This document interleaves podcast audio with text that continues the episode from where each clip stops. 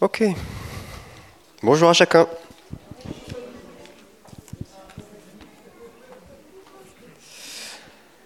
Hum.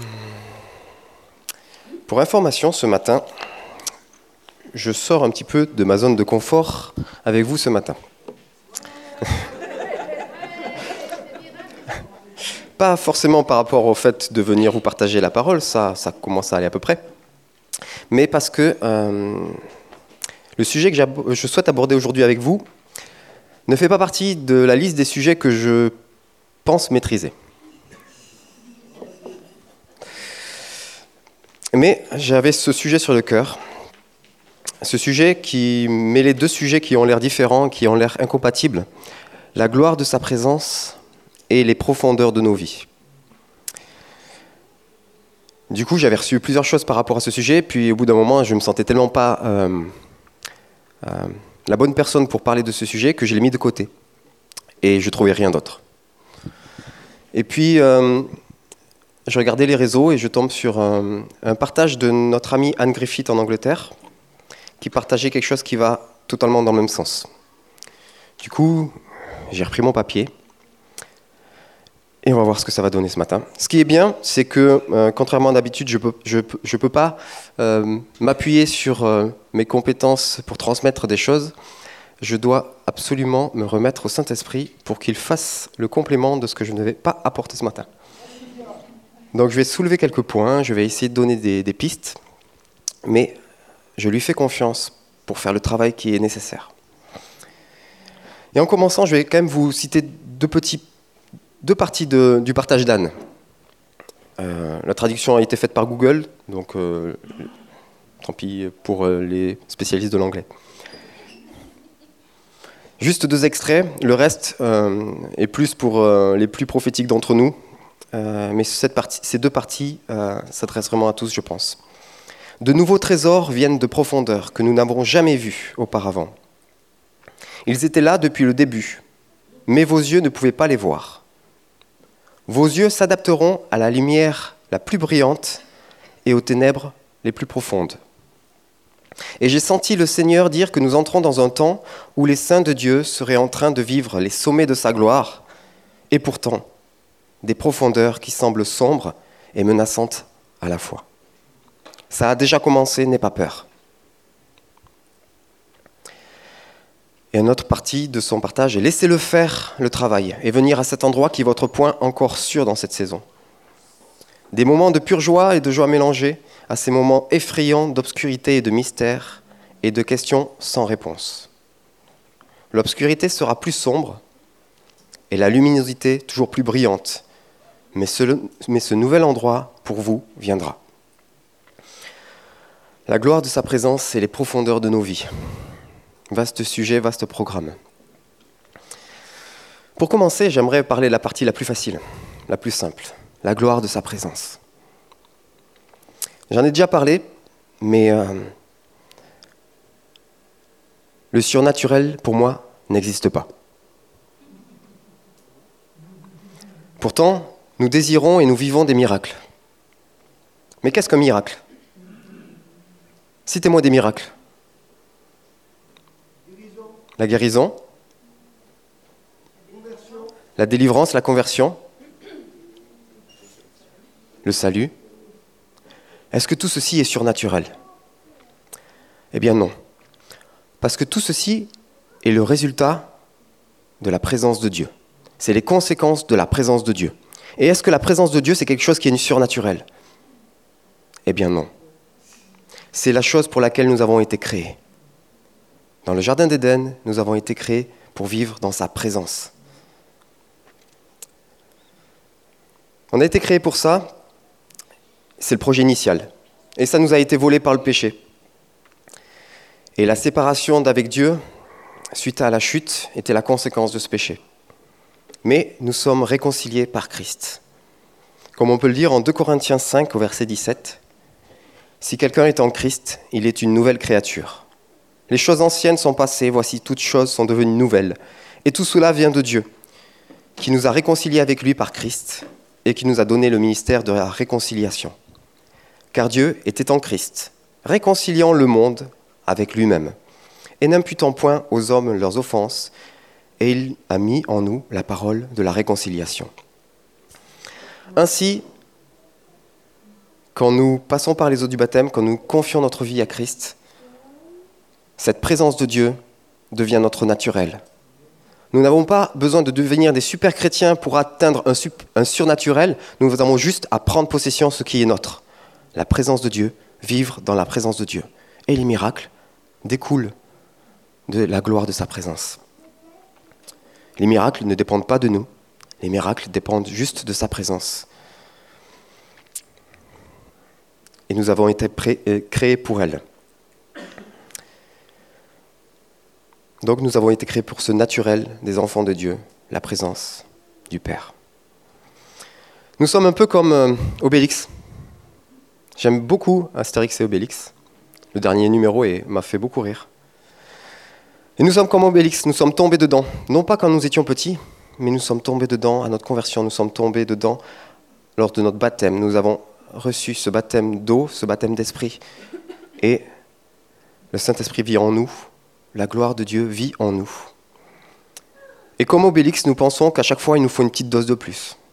Qu'il y a quelque chose que nous n'avons pas, que les autres ont et que nous n'avons pas. Non, nous sommes tombés dedans. Obélix n'a pas le droit à sa potion magique. Parce qu'il l'a déjà eu. Suffisamment. Alors, bande d'Obélix, rappelez-vous, vous avez eu votre potion. Une fois pour toutes. Et il n'y a là plus rien d'extraordinaire, c'est votre naturel. Mais pour ça, parfois en fait, euh, il faut qu'on en prenne conscience. Et il faut que Dieu illumine les yeux de notre cœur. Et on peut le lire en Éphésiens 1 au verset 15. C'est pourquoi, moi aussi, ayant entendu parler de votre foi au Seigneur Jésus et de votre charité pour tous les saints, je ne cesse de rendre grâce pour vous, faisant mention de vous dans mes prières afin que le Dieu de notre Seigneur Jésus-Christ, le Père de gloire, vous donne un esprit de sagesse et de, révélation dans sa connaissance, et qu'il illumine les yeux de votre cœur, pour que vous sachiez quelle est l'espérance qui s'attache à son appel, quelle est la richesse de la gloire de son héritage qu'il réserve aux saints, qu'il te réserve à toi, et quelle est envers nous, envers toi qui crois, l'infinie grandeur de sa puissance qui se manifeste avec efficacité par la vertu de sa force. Il l'a déployé en Christ, en le ressuscitant des morts, et en le faisant asseoir à sa droite dans les lieux célestes, au-dessus de toute domination, de toute autorité, de toute puissance, de toute dignité, de tout nom qui peut se nommer, non seulement dans le siècle présent, mais encore dans le siècle à venir. Il a tout mis sous ses pieds et il a donné pour chef suprême à l'Église, qui est son corps, la plénitude de celui qui remplit tout en tous. Voilà, je m'arrête là. Tout y est. Les profondeurs de la mort, Christ ressuscité, la grandeur de sa gloire, accessible, et qui est le projet pour chacun d'entre nous. Je vous inviterai euh, chez vous cette semaine à, relire Éphésiens 1, 15 à 23 et à relire tout ce qui est pour vous, cette espérance, cette richesse, cette gloire, son héritage, malgré tout, malgré nos circonstances. Là, vous me dites, euh, bah, David, c'est gentil ce que tu me dis, mais moi aujourd'hui, c'est pas ce que je vis. Moi aujourd'hui, je suis au fond du trou. Moi, je suis dans une caverne. Il n'y a pas de fond, il n'y a pas de lumière, il n'y a rien. Est-ce que vous avez remarqué le nombre de personnes qui passent du temps dans une caverne, dans une citerne, dans une grotte, dans la parole de Dieu? Est-ce que vous pourriez m'en citer quelques-unes?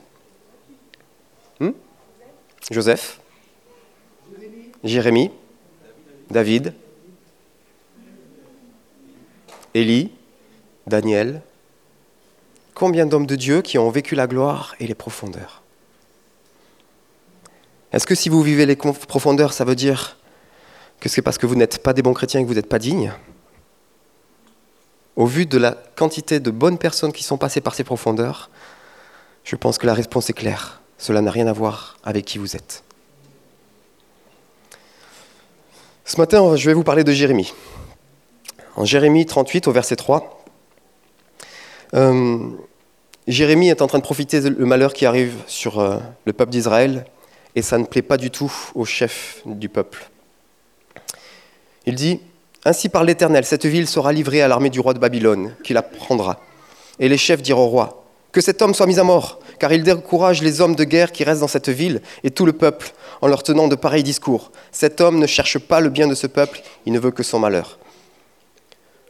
Le roi Sédécias, il faut savoir qu'il avait été nommé ce n'était pas un roi totalement légitime. Il avait été nommé par une puissance étrangère, par Nebuchadnezzar. Donc quand il est face à ses chefs, il n'est pas vraiment celui qui décide. Alors il répond, Voici, il est entre vos mains, car le roi ne peut rien contre vous. Alors ils prirent Jérémie et le jetèrent dans la citerne de Malekia, fils du roi, laquelle se trouvait dans la cour de la prison. Ils descendirent Jérémie avec des cordes. Il n'y avait point d'eau dans la citerne, il y avait de la boue. Et Jérémie enfonça dans la boue. Jérémie se retrouve en prison. Jérémie se retrouve au fond de la citerne. Et il se retrouve avec de la boue jusqu'au cou.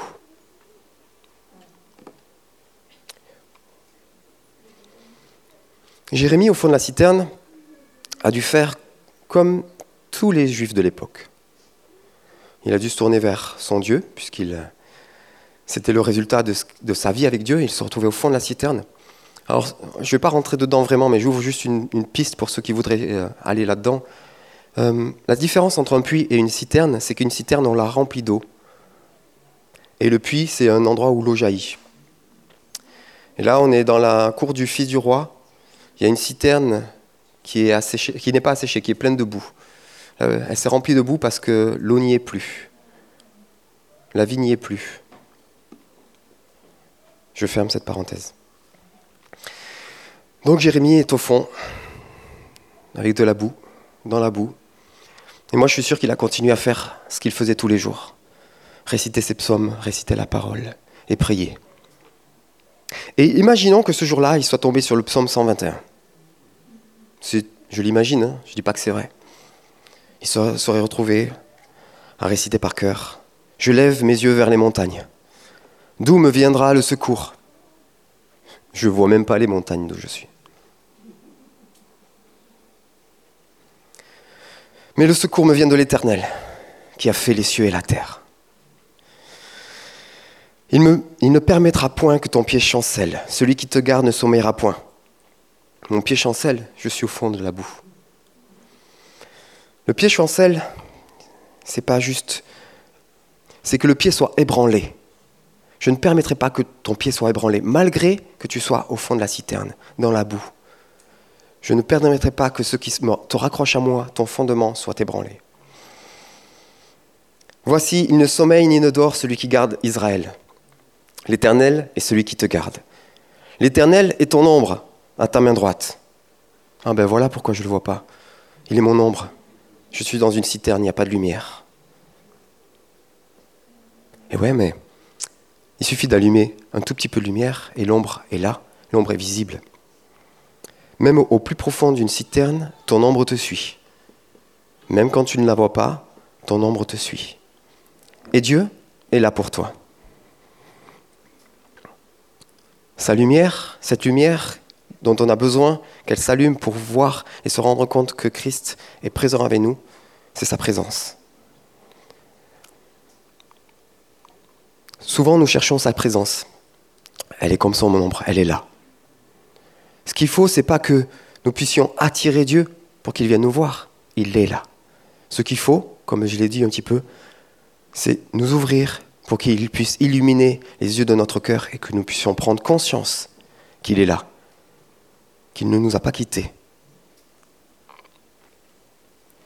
Pendant le jour, le soleil ne te frappera point, ni la lune pendant la nuit. L'Éternel te gardera de tout mal, il gardera ton âme. L'Éternel gardera ton départ et ton arrivée dès maintenant et à jamais. Jérémie est au fond de la citerne et il récite ce psaume. Dans le moment le plus difficile pour lui, j'espère pour Jérémie, je pense que Jérémie a récité ce psaume parce qu'il savait que ce psaume n'en devenait pas faux, parce que sa situation n'était pas en adéquation avec ce, avec ce psaume. Sa réalité était différente de ce qu'il voyait. Donc il pouvait prophétiser, annoncer ce que Dieu allait faire pour lui, ce que Dieu allait faire pour son âme, ce que Dieu allait faire pour sa vie.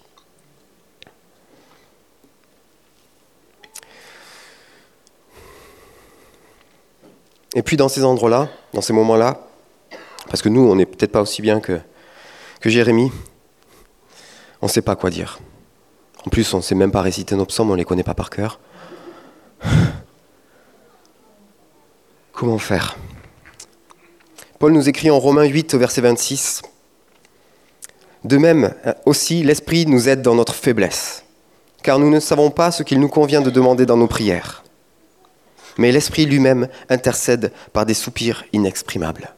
Quand je suis au fond de la citerne, quand tu es au fond de la citerne, si tu ne sais plus quel psaume prendre, si tu ne sais plus quoi dire, si tu n'as pas la force, juste laisse l'Esprit de Dieu venir prier en toi, prier pour toi, car lui sait ce qui est bon pour toi. Lui sait ce dont tu as besoin. Et puis je reprends Jérémie 38 au verset 7. Ebed-Meller, l'Éthiopien, eunuque qui était dans la maison du roi, apprit qu'on avait mis Jérémie dans la citerne. Le roi était assis à la porte de Benjamin. Ebed-Meller sortit de la maison du roi et parla ainsi au roi. Ô roi, mon seigneur, ces hommes ont mal agi en traitant de la sorte Jérémie, le prophète en le jetant dans la citerne. Il mourra de faim là où il est, car il n'y a plus de pain dans la ville. Le roi donna cet ordre à Ebed-Meller, l'Éthiopien. Prends ici trente hommes avec toi, et tu le retireras de la citerne Jérémie, le prophète, avant qu'il ne meure. Evenmeller prit avec lui les hommes et se rendit à la maison du roi, dans un lieu au-dessous du trésor. Il en sortit des lambeaux usés et de vieux haillons. Et il descendit à Jérémie dans la citerne avec des cordes. Eben Meller, l'Éthiopien, dit à Jérémie Mets ces lambeaux usés et ces haillons sous tes aisselles, sous les cordes. Et Jérémie fit ainsi. Ils tirèrent Jérémie avec les cordes. Ils le firent monter hors de la citerne. Jérémie resta dans la cour de la prison. Le roi Sédécias envoya chercher Jérémie, le prophète, et le fit venir auprès de lui dans la troisième entrée de la maison de l'Éternel. Jérémie, au fond de cette citerne, ne sait pas d'où lui viendra son secours. Mais il fait confiance à l'Éternel. Est-ce que l'Éternel enverra un vaillant guerrier? Est-ce que l'Éternel m'enverra un prophète? Est-ce que l'Éternel m'enverra un homme loin de sa part? L'Éternel lui envoie un esclave, Ebed Meller, l'esclave du roi, de notre pays, un Éthiopien. Vous connaissez cette blague de quelqu'un qui est en train de se noyer et crie Seigneur, sauve-moi Et puis il y a un bateau qui passe, qui jette une encre. Montez, montez. Non, non, mon Seigneur va me sauver. Et puis un peu plus tard, il y a un hélicoptère qui arrive, qui lance un filin. Allez-y, attrapez-vous. Non, non, le Seigneur va me sauver. Puis la personne meurt. Enfin, il y a trois ou quatre étapes comme ça, puis la personne meurt. Puis elle arrive devant Dieu, et puis dit Seigneur, j'ai prié vers toi pour que tu me sauves. Oui, je t'ai envoyé l'hélicoptère, je t'ai envoyé le bateau, je t'ai envoyé. Et tu ne les as pas saisis. Parfois, même souvent, c'est le Seigneur qui est responsable de qui il va nous envoyer. Et l'espoir ne vient pas forcément de là où on, l'attend. Mais il y a un deuxième appel là-dedans. À nous autres, esclaves de Christ. Euh, dans, ces, euh, dans écrits, c'est ainsi que se, se présente, euh, pas David, se présente Paul. Paul se présente comme l'esclave de Christ. Celui qui va non pas faire les choses pour lui, mais faire les choses pour le roi. Est-ce que toi, tu es au courant qu'il y a quelqu'un qui est au fond de la citerne? Est-ce que toi, tu pourrais aller le voir, lui lancer un filin, prendre de ses nouvelles? Être l'esclave du roi, le serviteur du roi. Esclave et serviteur, il y a une lettre de différence. Pas en français mais en hébreu. Avad et Ved. Ces serviteurs esclaves du roi, esclaves du Christ, qui vont pas penser à eux et qui vont aller chercher, parce qu'ils ont entendu dire qu'il y avait un homme de Dieu au fond de la citerne.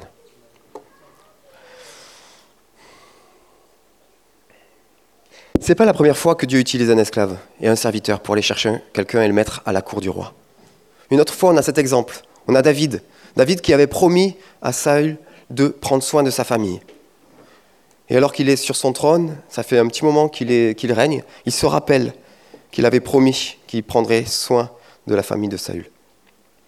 Et il est allé chercher Tsiba, serviteur de la famille de Saül, car il veut respecter sa promesse. Et Tsiba va aller chercher l'héritier pour l'amener à la maison du roi, et va de nouveau être mis au service de ce jeune homme, dont la place est de demeurer à la table du roi. Je crois qu'il y a vraiment une part qui nous appartient, d'être ceux qui vont chercher ceux qui sont attendus à la, table du roi. Et nous mettre au service de ceux qui sont attendus à la table du roi. Vous avez vu tout à l'heure, j'ai fait un effet de style, je ralentis quand j'ai dit que Eved Meller s'était rendu à la maison du roi dans un lieu au-dessous des trésors, du trésor. Et il en sortit des lambeaux usés et des vieux haillons. Quel étrange phénomène que de cacher des vêtements usés et des haillons en dessous du trésor du roi. De quelle nature, quel était ce qui faisait la préciosité de ces haillons, de ces vêtements? J'ai cherché un petit peu, j'ai rien trouvé.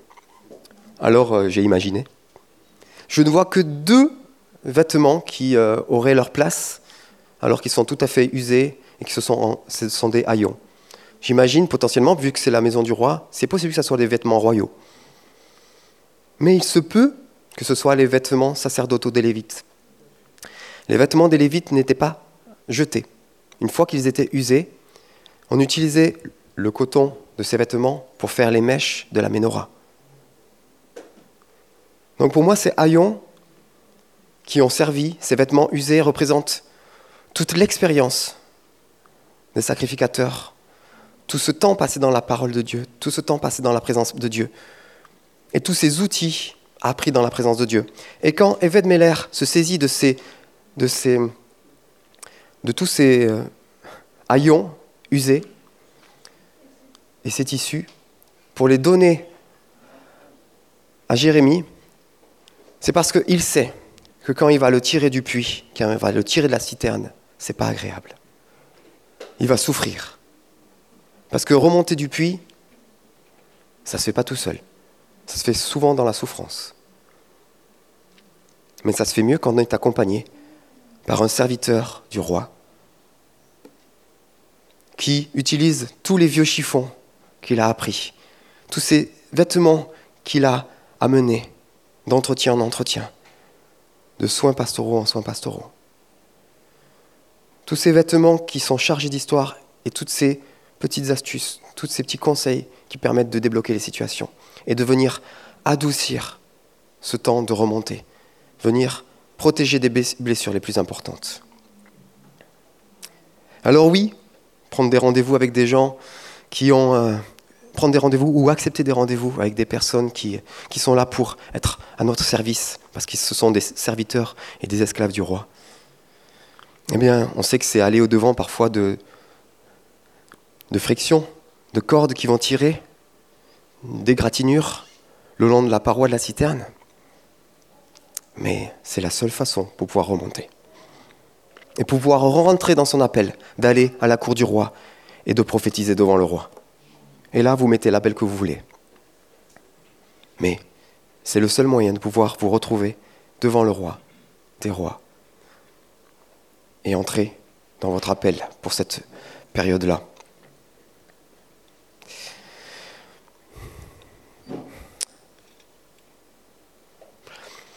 Il y a d'autres grottes. Je vais prendre celle une des grottes d'Élie. En 1 roi 19 au verset 3, Élie doit sauver sa vie. Alors pour sauver sa vie, il se lève et il s'en va. Et il arrive à Beersheba, qui appartient à Juda. Au verset 7, l'ange de l'Éternel vint une seconde fois, le toucha et lui dit, Lève-toi, mange, car le chemin est trop long pour toi. Il se leva, mangea et but. Et avec la force que lui donna cette nourriture, il marcha quarante jours et quarante nuits jusqu'à la montagne de Dieu, à Horeb. Et là, il entra dans la caverne et il y passa la nuit. Et voici, la parole de l'Éternel lui fut adressée en ces mots. Que fais-tu ici, Élie Première fois? Et un peu plus loin, au verset 13, Et voici, une voix lui fit entendre ces paroles. Que fais-tu, Élie, ici Deuxième fois? Élie répondit, j'ai déployé mon zèle pour l'Éternel, le Dieu des armées, car les enfants d'Israël ont abandonné ton alliance. Ils ont renversé tes autels, ils ont tué par l'épée tes prophètes. Je suis resté, moi seul. Et ils cherchent à m'ôter la vie. L'Éternel lui dit, va, reprends ton chemin par le désert jusqu'à Damas. Et quand tu seras arrivé, tu oindras Azaël pour roi de Syrie. Élie était arrivé à un temps difficile pour lui. Et puis, il a reçu une parole prophétique. Mange, bois, le chemin va être long. Élie s'est dit, le chemin va être long. Il n'y a qu'une solution. Il faut que je retourne au mont Horeb, à la montagne de l'Éternel. Et Élie a foncé. Que fais-tu ici, Élie? Et lui est venu se réfugier dans un faux refuge. Il est venu se réfugier dans ce qu'il croyait être la place où Dieu l'attendait. Il était à Beersheba et il est descendu au mont Horeb. C'était effectivement un long chemin. Mais que lui dit la parole la deuxième fois? Tu reprends la route pour aller à Damas. Beersheba, Horeb, Damas. Effectivement, le chemin était long, mais ce n'était pas le bon chemin.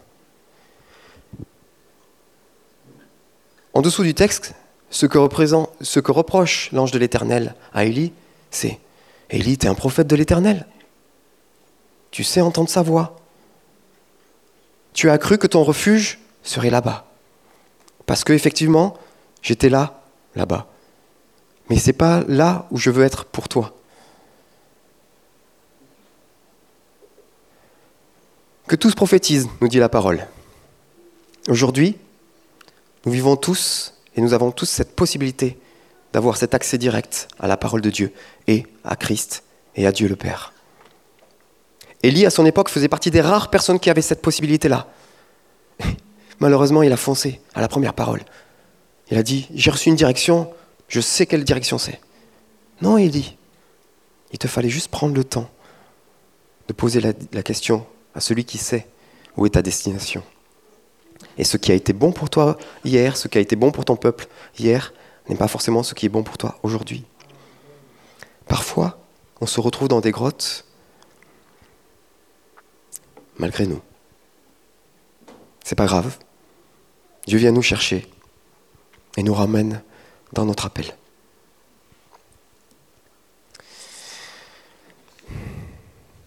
Allez, encore une citerne, encore une caverne, encore un trou. Juge 6, Gédéon. 6, verset 11. Puis l'ange de l'Éternel, encore lui, vint. Il s'assit sous le térébin d'Ophra, qui appartenait à Joas, de la famille d'Abiézer. Gédéon, son fils, battait du froment au pressoir pour le mettre à l'abri de Madian. Alors, pour ceux qui s'y connaissent pas beaucoup en agriculture, quand on bat du froment, quand on bat du blé, on se met sur une plateforme en hauteur là où il y a du vent. Comme ça, on bat le blé, on ratisse, le vent vient, enlève la petite opercule dont nous n'avons pas besoin et nous récupérons le blé. Là, il va se mettre au fond d'une citerne. Il va se cacher pour faire son travail parce que la vie est trop dangereuse autour de lui. Obligé de se cacher au fond du pressoir pour le mettre à l'abri de Madian. L'ange de l'Éternel lui apparut et lui dit L'Éternel est avec toi, voyant héros. Voyant héros au fond d'une citerne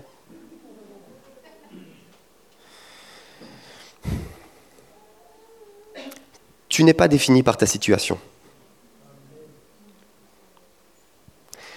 Et tu n'es pas défini par l'image que tu as de toi. Tu es défini par celui qui sait qui tu es. Il y, a, une seule personne qui sait qui tu es, ton Père qui est au ciel. Et c'est lui qui te dit qui tu es, quelle que soit ta situation. Et tu es peut-être au fond d'un pressoir, au fond d'une citerne. Et Dieu peut venir te dire, vaillant héros.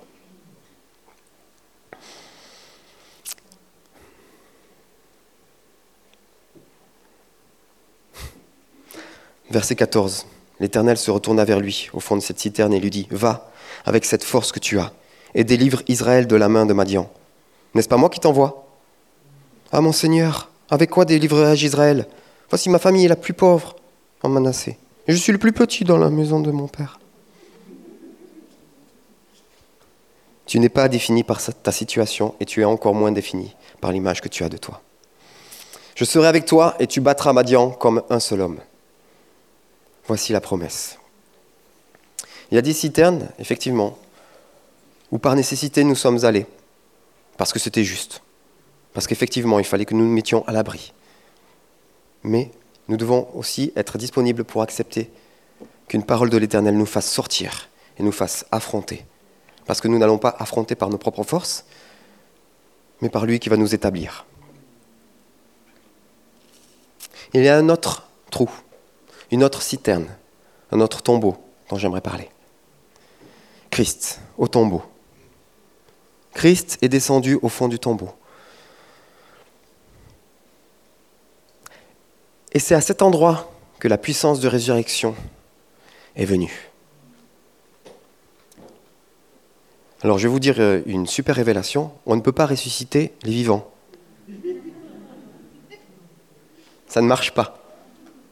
Pour qu'ils puissent être ressuscités, il fallait qu'ils passent par ce temps de mort. Et qu'ils soient ressuscités. Et vous-même, nous-mêmes, toi-même, nous avons été baptisés dans cette mort.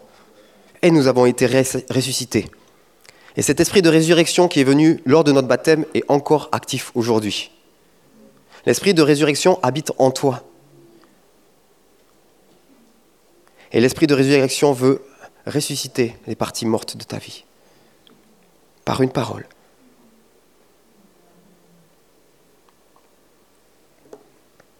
Alors je vous l'ai dit tout à l'heure, le but de tout ça, c'est de nous retrouver dans la cour du roi, dans sa présence, pour pouvoir entrer dans les œuvres qu'il a prévues pour nous. Cet été, un temps de pause, un temps de Shabbat. Pour certains, pour d'autres, ça va être encore le travail, mais j'aimerais finir sur ce temps de Shabbat. Qu'est-ce que c'est un temps de pause?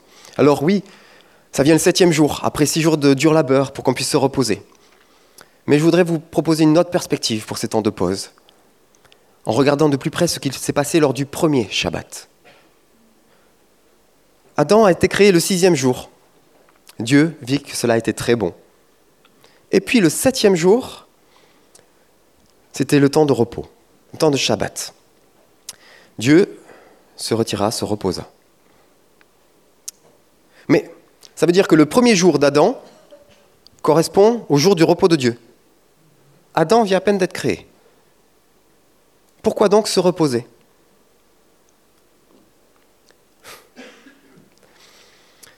Alors, moi j'aimerais, vous avez compris, j'aime imaginer les situations. Comment ça se passe? Donc moi j'imagine facilement Adam venir, j'espère que je ne vais pas vous choquer, mais c'est pas grave. Adam vient voir son père, son créateur. Papa Bon, ben je suis là. T'as voulu que je sois là, je suis là. C'est quoi ma mission? Je suis fait pourquoi, moi, sur cette terre? Ta mission? Demain. Pas tout de suite. D'abord, installe-toi avec moi. Regarde, on se met tous les deux sur ce banc, et puis on regarde cette création. Tout ce que j'ai fait pour toi. Tout ceci est bon. Tout ceci est très bon. Vas-y, installe-toi. Compte les merveilles de Dieu. Regarde, mets-les toutes devant tes yeux et tu verras en adorant combien le nombre en est grand. Premier Shabbat. Parce qu'avant d'entrer dans notre mission, je crois que nous devons commencer par nous poser et regarder ce que Dieu a fait et ce que Dieu fait. Et depuis cette position d'adoration dans la présence du Père, lui va nous envoyer, nous donner notre mission.